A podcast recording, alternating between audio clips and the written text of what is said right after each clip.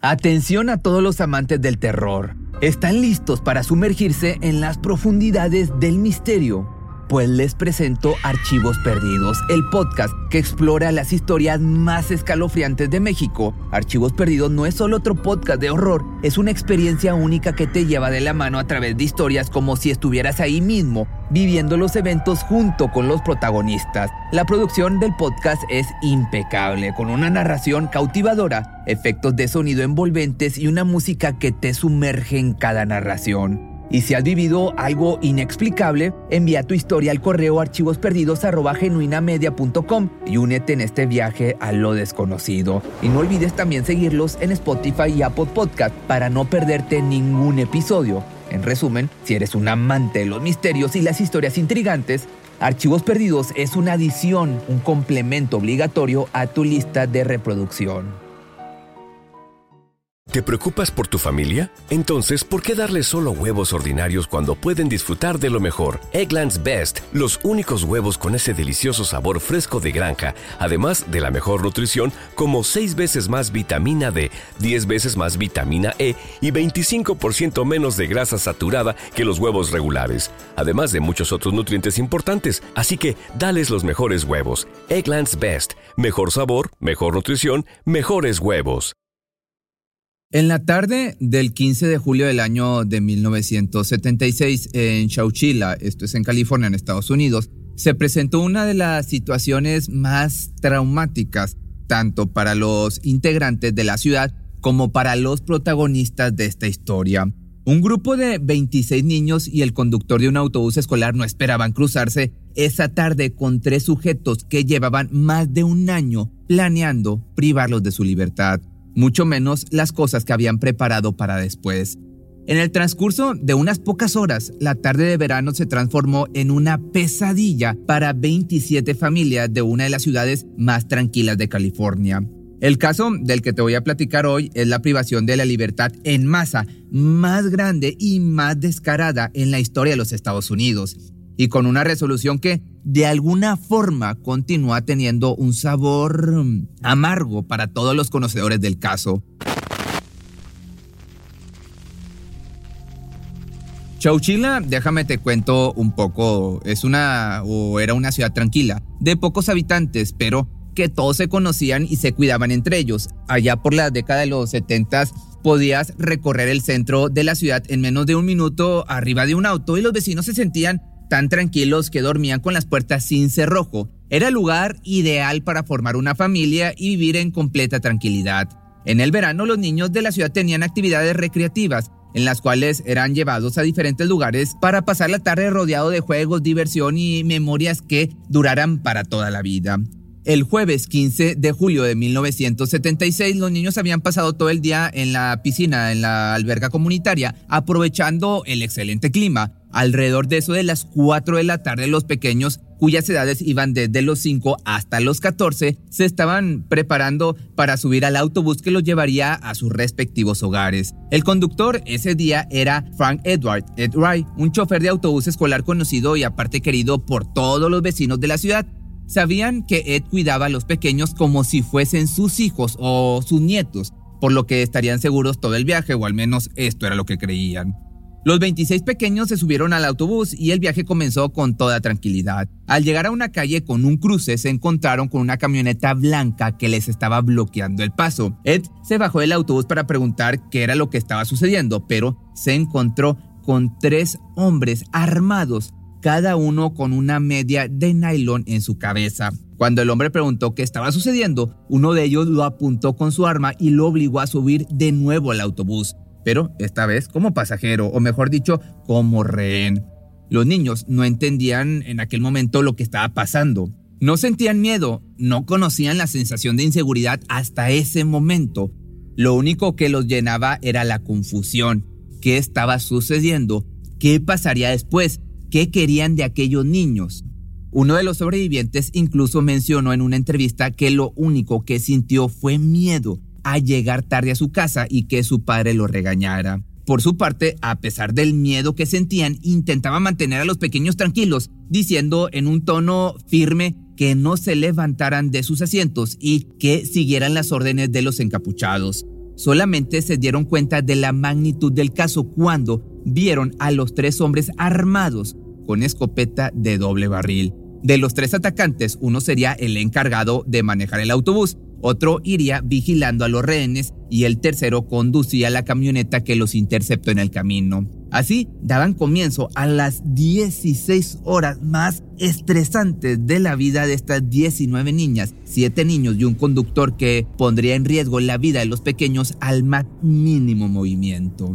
El autobús comenzó a moverse, nadie sabía a dónde estaban yendo, ni siquiera sabían si volverían a ver a sus padres. Lentamente comenzaban a creer en la realidad de lo que estaba sucediendo. El viaje siguió hasta una calle que bordeaba el río Chauchila, donde detuvieron el lugar estaba repleto de cañas de bambú que eran más altas que el autobús en el que viajaban. Era el lugar perfecto para abandonar el vehículo. Ahí los esperaban una segunda camioneta y los niños fueron obligados a descender del transporte y cambiar del vehículo ahora a esta van que tenía las ventanas pintadas de negro y su interior estaba reforzado con paneles resistentes. Ninguno de los niños podía tocar el suelo mientras cambiaban de transporte. Si lo hacían, habría consecuencias.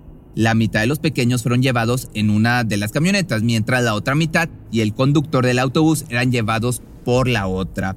Del otro lado el mundo todavía no se enteraba lo que había sucedido. Faltaban horas todavía para que la policía recibiera las primeras denuncias por desaparición. Cuando los padres de los pequeños comenzaron a llegar a sus casas y notaron que sus hijos no estaban presentes, se apresuraron a comunicarse con los oficiales, quienes inmediatamente salieron a las calles a buscar a los pequeños desaparecidos. El viaje de los rehenes continuó casi 12 horas hasta que lograron llegar a una mina de grava ubicada en Livermore, a tan solo dos horas del viaje de Chowchilla en las tempranas horas del viernes del 16 de julio.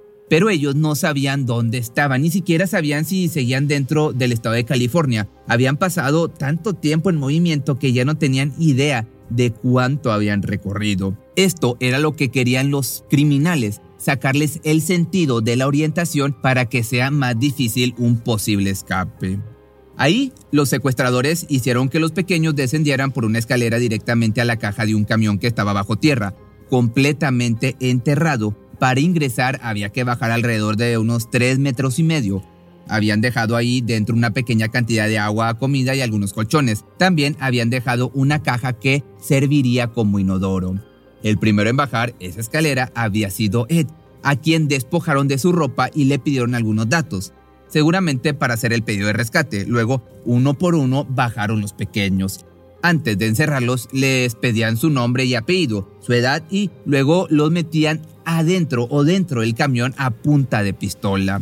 Una vez estuvieron todos en este lugar, los tres amigos taparon el hueco por donde ingresaron con tierra, placas de metal pesadas y una caja de madera. De esa forma, nadie podría escaparse, o eso fue lo que pensaron. El camión fue enterrado por completo, dejando a los cautivos en completa oscuridad.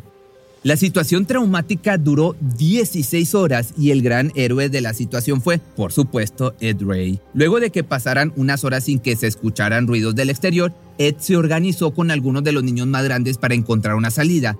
Junto al más grande, Mike Marshall de 14 años, decidieron recorrer todo el camión para reconocer el espacio y ver qué posibilidades de escapar tenían. Para ese entonces ya llevaban más de 13 horas en esta situación y seguramente el cansancio comenzaba a pesar en cada uno de los rehenes, por lo que decidieron descansar y recargar energías. Pero no contaban con el hecho de que el camión no estaba hecho para llevar el peso de los 3 metros de tierra, más las placas de metal, más la madera, por lo que lentamente el techo comenzó a hundirse y las paredes también comenzaron a sentir los efectos. Pero eso no era todo. La comida y el agua se había agotado y el oxígeno dentro del lugar estaba comenzando a escasearse, que estoy seguro que ya te habías, ya estabas pensando en esto, porque fue lo primero que yo pensé. Los niños más pequeños empezaron a sentir la ansiedad y el pánico, la claustrofobia de morir ahí adentro. Pero los más grandes les dieron dos opciones. Podían morir aplastados por todo lo que tenían encima o morir intentando escapar. Todos obviamente aceptaron ponerse en marcha para encontrar una salida. Entre todos hicieron una escalera improvisada con los colchones para poder alcanzar el espacio donde habían ingresado. Con todas las fuerzas que tenían, empujaron esa puerta que parecía imposible de abrir, pero nadie se rindió. Con esos movimientos lograron generar un espacio para poder correr la tierra y salir de ahí. Comenzaron a cavar sin pausa hasta que finalmente vieron la luz. La puerta fue trabada con un pedazo de madera, dejando así un pequeño espacio para poder salir. Ese espacio no era lo suficientemente grande para que Ray pasara, pero sí para que Mike lo hiciera. Todavía tenía que correr la caja de madera y cavar un poco más en la tierra. Eran los últimos obstáculos que los esperaban de, los separaban de la libertad. Cuando logró salir, comenzó a ayudar uno por uno a los pequeños para intentar darle a esta pesadilla, pero todavía faltaba lo más importante, saber dónde estaban y cómo volver a sus casas. Afortunadamente a unos metros se encontraron con el guardia de seguridad de la mina, quien pudo alertar a la policía y finalmente todos los rehenes fueron rescatados.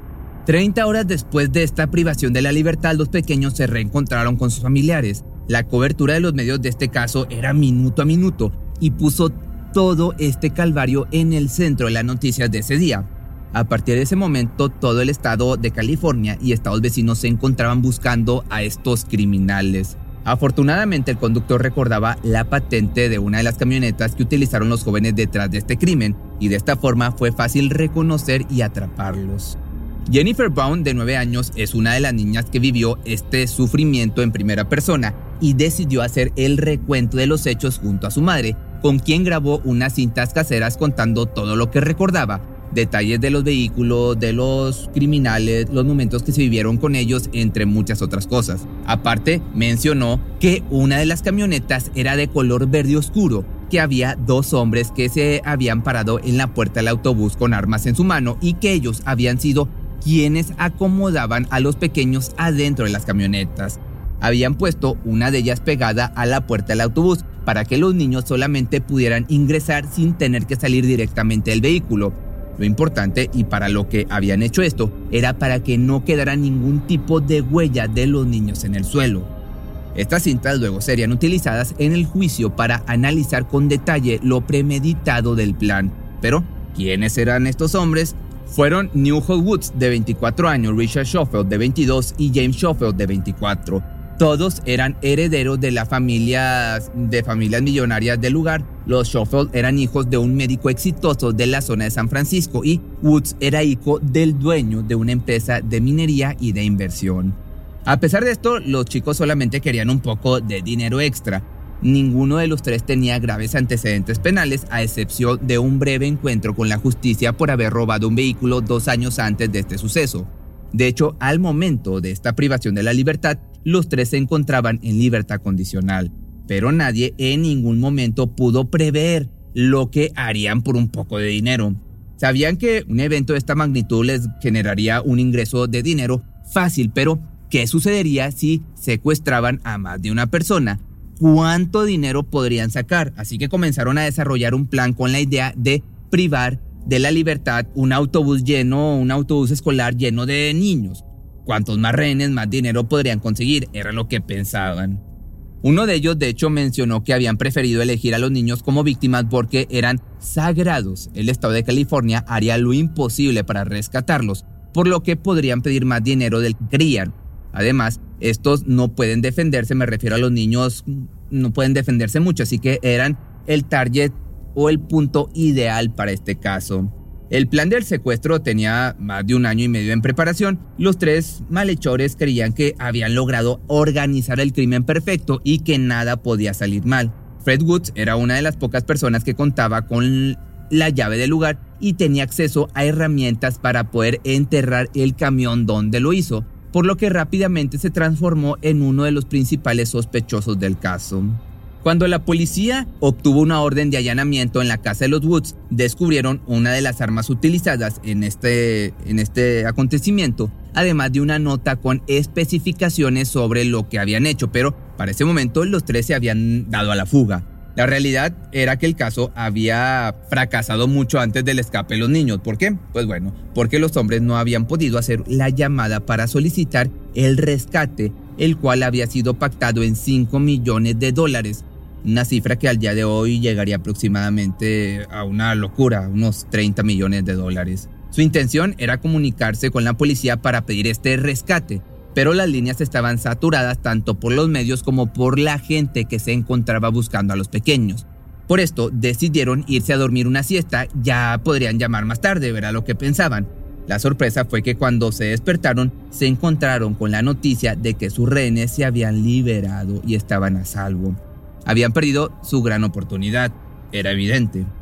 Los tres fueron detenidos no mucho tiempo después, tenían a todo el país en su contra, no tardarían demasiado en ser encontrados. Richard, de hecho, se entregó voluntariamente ocho días después del crimen, mientras que James y Fred fueron capturados dos semanas después.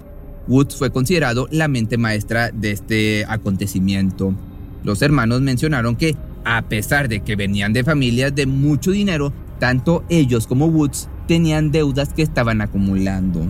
Los tres se declararon culpables de robo y secuestro extorsivo, pero se rehusaron a declararse culpables de infligir daños físicos a los rehenes, ya que una condena por este cargo, sumado al secuestro, conllevaba que fueran condenados a cadena perpetua sin posibilidad de libertad condicional.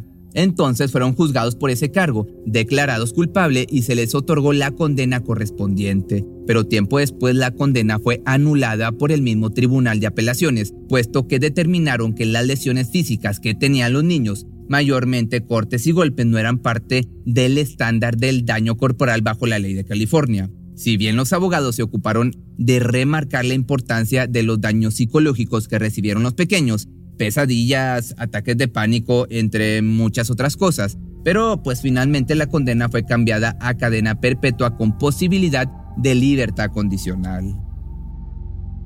Una vez que los culpables estuvieron en prisión, era momento para las víctimas de intentar recuperar la normalidad en sus vidas. Lentamente todos retomaron su vida cotidiana, Ed regresó a su empleo y los niños continuaron estudiando. El Estado le regaló a todos un viaje completo pagado a Disney, con la esperanza de que esto ayudara a levantar los espíritus de todos los pequeños, pero no fue la mejor idea. De hecho, creo que dejó más en claro el poco conocimiento de las personas en cargos importantes con respecto a la salud mental. Con el paso del tiempo, muchos desarrollaron ansiedad nerviosa, severos casos de depresión y adicciones al alcohol y las sustancias ilegales. Por ejemplo, en el caso de Mike, el joven de 14 años que salvó a todos los rehenes, se volvió alcohólico y trabajaba como vaquero de rodeo. Afortunadamente en la actualidad llevan varios años, lleva este hombre varios años sobrio y pudo reconstruir su vida. Ed Wright, por otra parte, el conductor del autobús, perdió la vida en el año 2012 a la edad de 91 años. Siempre fue recordado como el conductor que se transformó en un héroe para proteger y ayudar a los niños que estuvieron con él en ese camión. Con respecto a sus condenas, tanto los hermanos como Woods comenzaron a cumplir con su condena en el año del 78 en la prisión estatal de San Luis Obispo, esto es en California. Los Schoenfeld ganaron las apelaciones con respecto a sus condenas, gracias al hecho de que los niños no fueron físicamente lastimados de gravedad. En el año 2012, Richard fue puesto en libertad, mientras que su hermano salió en el 2015. Por otra parte, Fred Woods recibió más de 19 rechazos a su apelación, pero no por el hecho de haber sido la mente maestra detrás de este crimen, sino porque tenía diferentes infracciones dentro de la prisión. Algunas de ellas era poseer un celular, tener no por en su celda y manejar diferentes negocios externos, incluyendo una granja de árboles de Navidad y una casa de compra y venta de autos usados. Si bien esto último no es precisamente ilegal, hay que dejarlo claro, todos los prisioneros deben obtener un permiso antes de hacerlo, cosa que Fred no lo hizo. Con respecto a su herencia, finalmente pudo cobrarla, incluso estando en prisión. En cuanto sus víctimas se enteraron, comenzaron acciones legales, obviamente, y ganaron una cierta cantidad de dinero, pero no fue demasiado. En el año 2022, los jueces escucharon las súplicas de Fred y se le fue aprobada la libertad condicional. La Junta de Audiencia de Libertad Condicional de California aprobó su solicitud, ya que declaró mi carácter ha cambiado desde entonces tenía 24 años, ahora entiendo totalmente el terror y el trauma que causé. Asumo la responsabilidad de este acto abominable. Actualmente reside en una mansión a una hora de la prisión donde pasó más de la mitad de su vida que muy probablemente ya es una persona madura y bueno, al menos eso quiero creer, es una persona madura que ya sabe el daño y todas las consecuencias de sus actos y pues ya las pagó, se puede decir. Si te gustó este video no olvides seguirme en mis redes sociales y no olvides suscribirte en mi canal de YouTube que me encuentras como Pepe Misterio. Aquí abajo también puedes activar la campanita. ¿Te preocupas por tu familia? Entonces, ¿por qué darles solo huevos ordinarios cuando pueden disfrutar de lo mejor? Eggland's Best, los únicos huevos con ese delicioso sabor fresco de granja, además de la mejor nutrición, como 6 veces más vitamina D, 10 veces más vitamina E y 25% menos de grasa saturada que los huevos regulares, además de muchos otros nutrientes importantes. Así que, dales los mejores huevos. Eggland's Best, mejor sabor, mejor nutrición, mejores huevos.